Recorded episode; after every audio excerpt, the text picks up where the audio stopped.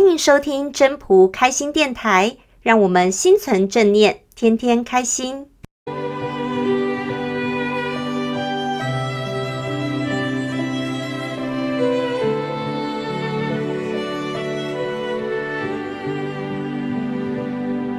第四十五章：大成若缺。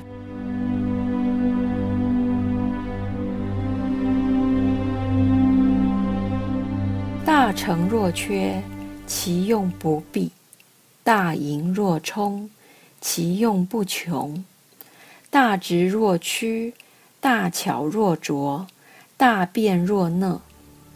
燥胜寒，静胜热，清静为天下正。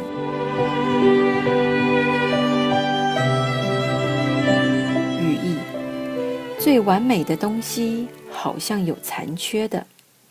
但它的作用永远不会衰败。最充盈的东西好像是空虚的，但它的作用永远不会穷尽。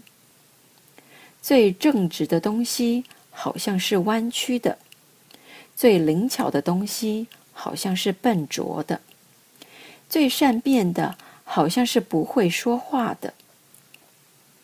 躁动可以克服寒冷。安静则可以战胜炙热，清静无为的人才能够成为天下统治者。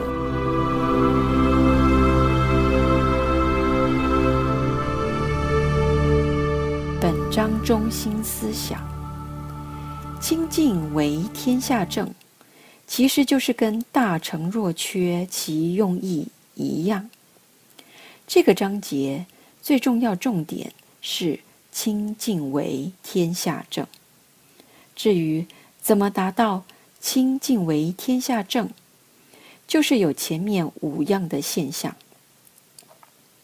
大成若缺，大盈若冲，大直若屈，大巧若拙，大辩若讷。大直若屈这个句子可以举到实例吗？大直若屈的意思是说，最大的正直好像是王曲。举一个实例，例如耶稣基督，他如果没有被钉在十字架上面，是不是他的精神没有办法被发扬，不会被所有的人注意？所以说，这种正直精神，是不是要他有所屈辱了以后，才有可能发扬光大？那大成若缺，大盈若冲，其实每一件你看起来完美的东西，背后都是要一些努力的。这些努力在一般人看来，或许它是不够光鲜亮丽，不够好的。但是没有这些努力，没有这些比较积极努力的话，它没有办法成就我们目前眼睛看到的美好。就像蚕宝宝要脱颖而出变成蝴蝶一样，我们看到的都是好的，但是它的过程是艰辛的，是痛苦的。所以这个意思是说，唯有这样有阴有阳的运用，互补相成，才有可能让所有的作用一直不断的运作，不断的作用。这也就是道的精神。道看似静止的，其实它是循环不尽的。为什么会有循环？因为有阴有阳。那燥胜寒，静胜热，是不是意思就是说，只有燥热才可以克服寒冷？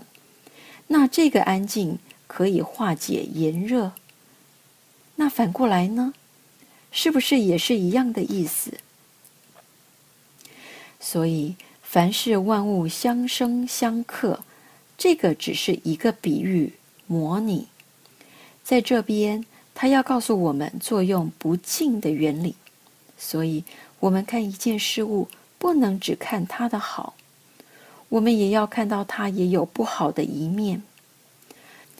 人呢，总是有阴。有阳，我既然要接受这个人，就要接受他的阴阳两面，而不是只要他的好而已。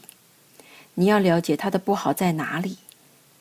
我们要接受，是全面的接受。所以，清净为天下正，平淡无为是天下的正途。那以我们道的精神来看，我们就像是第三者一样，没好没坏，看到的是他们互相运作的精神，而不是去评断他的好在哪里，坏在哪里，而是知道他们彼此之间的作用，可能造成什么样的结果，什么样的原因造成什么的结果。